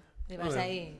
Pero bueno. desde mi punto de vista, yo, a mí me gusta. A mí realmente me gusta porque encuentro que motiva más que distrae. Al menos durante. Yo creo que para la mayoría de las personas puede ser así. Que es más un, un, un, punto que se puede desarrollar como una, como una herramienta de de motivación. Sí, que te ayude a, salir a, Porque, por ejemplo, si, si utilizas Strava y te pones un reto de 15 kilómetros por semana, tener eso ahí pendiente de que tenerlo que cumplir, tenerlo que conseguir, em, lo encuentro más positivo que negativo. Eh, no sé, lo, lo curioso es que ahora mismo estoy sintiendo como que toda esta parte tecnológica que, a, la cual se le da tanta importancia, como que dentro de esta conversación es lo que menos me está resultando interesante. Es como que lo que, es como sí, ¿sabes? Está ahí, ¿sabes? No sé por qué. No, es como que a diario es con lo que tengo contacto, mm, pero al menos en esta conversación es lo que menos, no sé, lo que, lo que menos siento que, que importe realmente. Y al mismo tiempo, ¿cuánto espacio utiliza en los medios y en el modo en el que se promueve? El, por ejemplo, el running creo que va súper ligado el tema del marketing con el tema de la cuantificación, ¿no? Entonces, no sé, no sé qué tanto espacio haya, lo que hablábamos el otro día, ¿no? Qué tanto espacio hay para darle voz a los corredores, por ejemplo, de, y que hablen de sus experiencias y tal. Bueno, eh,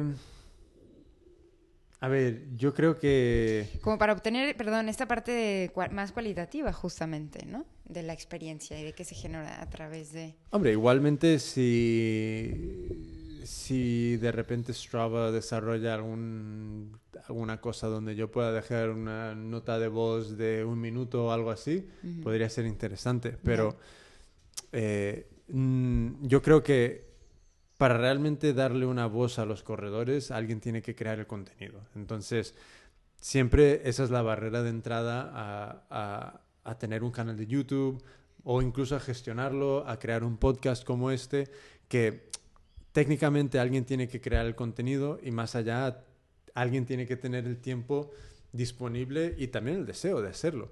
Entonces, a mí, es justo toca que yo corro, trabajo creando contenido, me gusta el marketing y para mí esto fue una excusa estupenda para nosotros documentar lo que estábamos haciendo al principio y se ha vuelto una cosa donde, mira, también podemos conocer a otra gente y a dónde llegará, quién sabe, ¿sabes? Quién sabe si quien lo escuche le guste, ¿sabes? Porque tampoco, tampoco lo sé, porque si se escucha bien y si no, pues me da igual. Mm, evidentemente, quiero que se escuche, pero no es una cosa que la haga por una obligación de algo. Entonces, em, eh,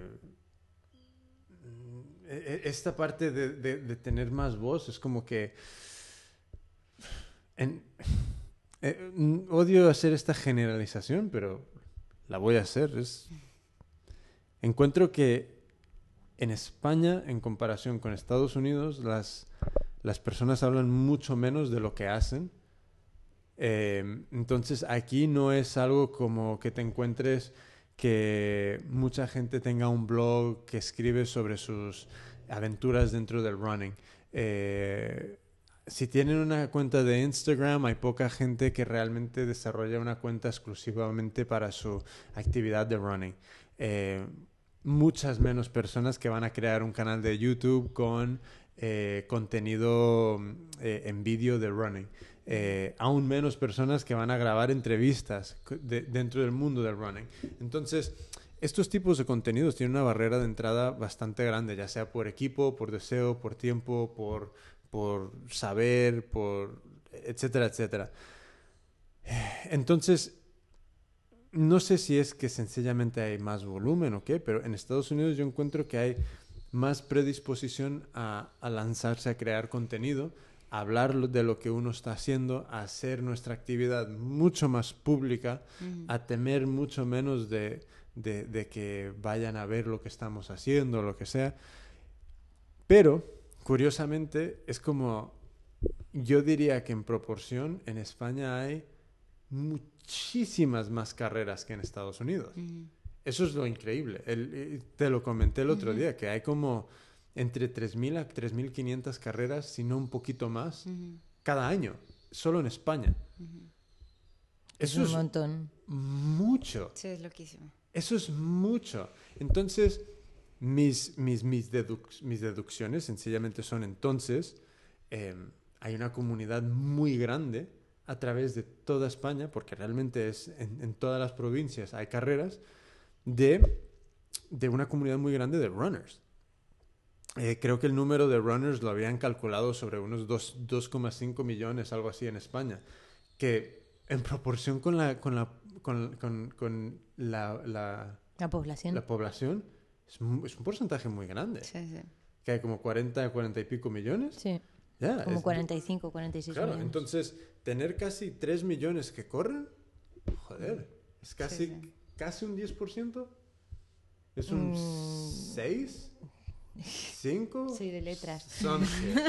Algo así. Entonces, seguramente que hay alguien escuchando, "Ah, no tienes ni puta idea de matemáticas. No, no lo tengo. Eh, entonces, eso me lleva a otra, otra conclusión, que es como, en- entonces, si hay tantas carreras y tantas personas, ¿por qué hay tan poco contenido?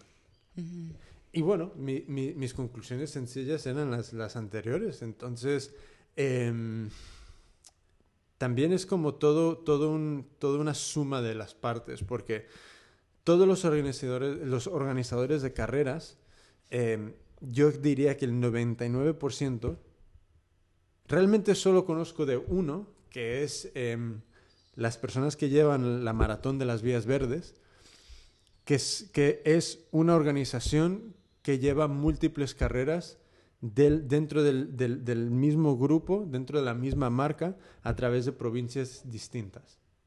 Es la única que conozco. Eh, porque todas las demás es una carrera a una ciudad, una carrera en un pueblo, una carrera tal. Entonces, tienen que pasar 365 días para que vuelvan a organizar una. Entonces, lo que pasa es como que tienen picos muy grandes de actividad dentro de sus redes sociales, dentro de su, de su, de su marketing, que luego, ¿sabes? Se cae, cae en el olvido hasta El siguiente año. hasta que vuelve la carrera. Entonces, esta estacionalidad da, da pie a que las personas que deberían de tener un, te- un interés económico en crear este contenido, en realzar estas personalidades dentro de, de la comunidad, eh, realmente no, no, no hay mucho interés. Luego, hay pocas revistas como para... como- entonces, es como que para tanto mercado y tanta oportunidad que hay, es como que hay muy poco, eh, muy poca oferta de, de contenido, realmente.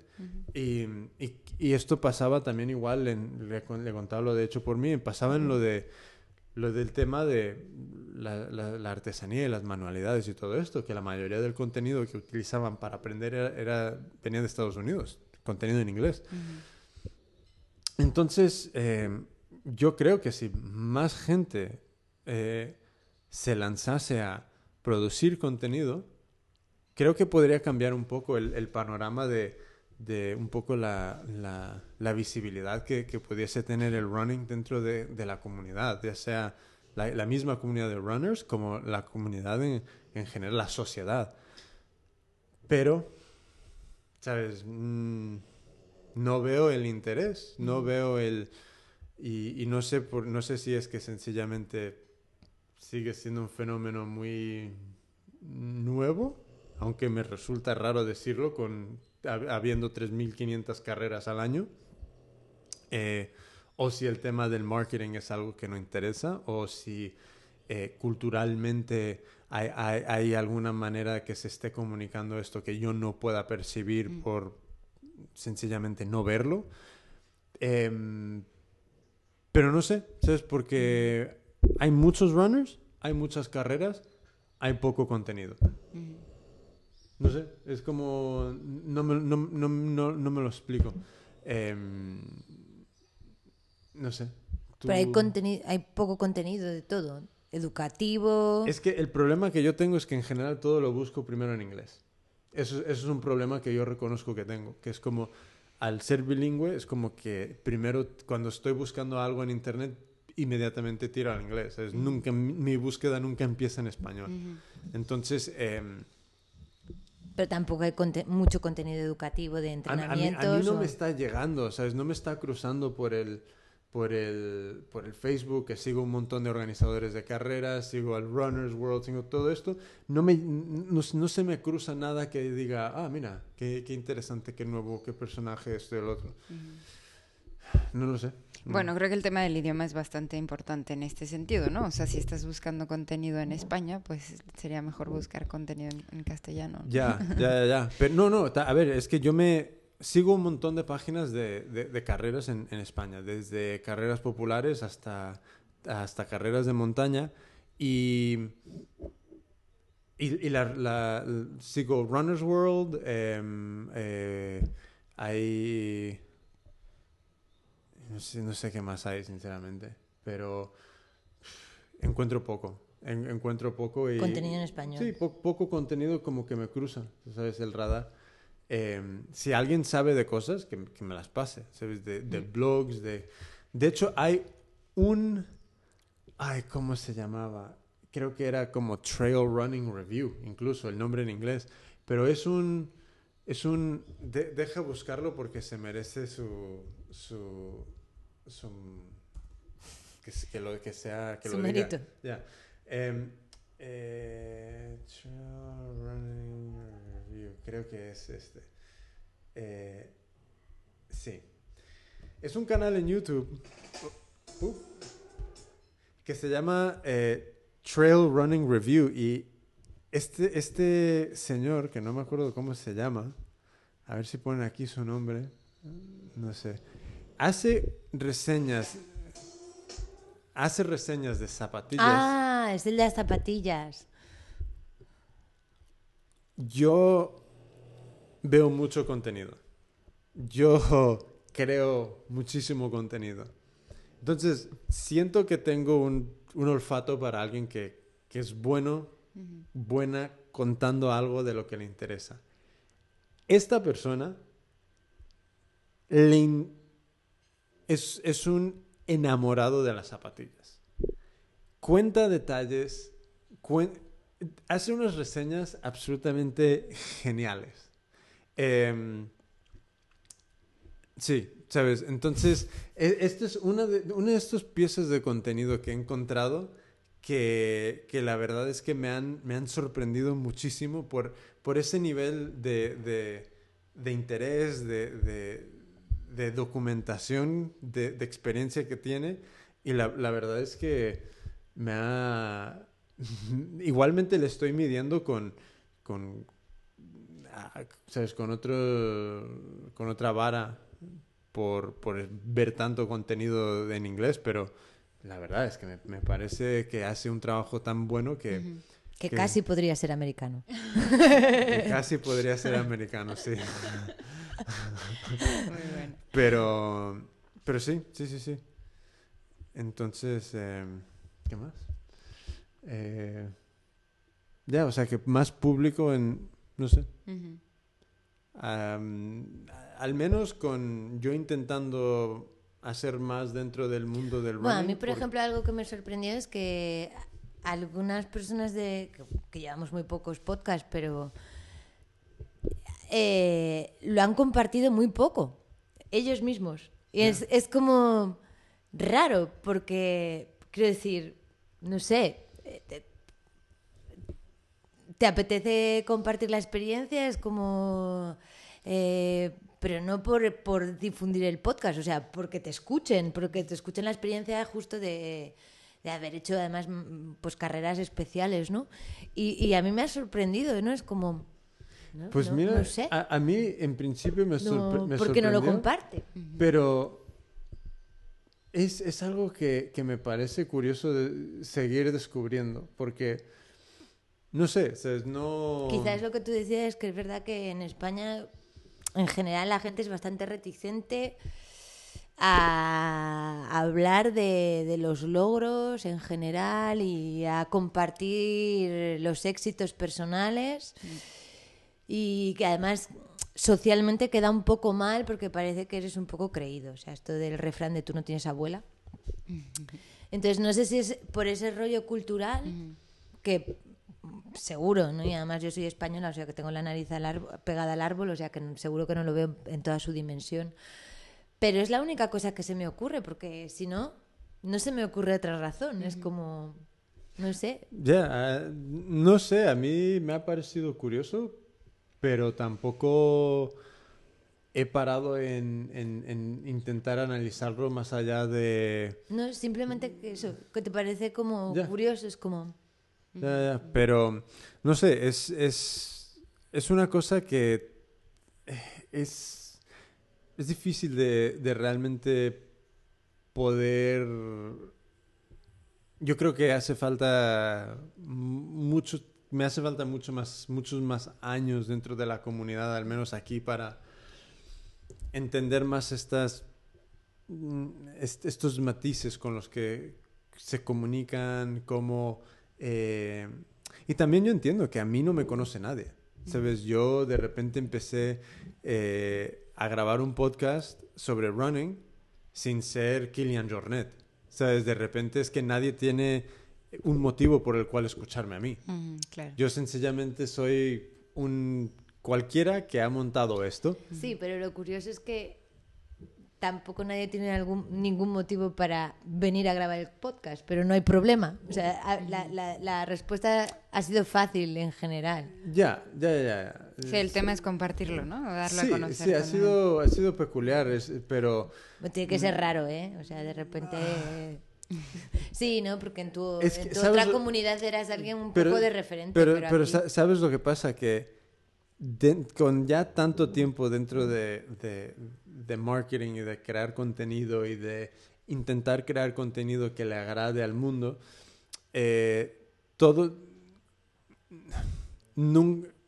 una buena regla es nunca empieces el próximo proyecto suponiendo que va a suceder lo mismo que en el anterior. Entonces, aunque sea la misma organización, aunque sea la misma ejecución, aunque sea lo mismo, nunca va a ser el mismo resultado. Eh, entonces, eh, aquí sencillamente estoy mm, intentando ver, realmente intentando ver, sencillamente estoy grabando y publicando.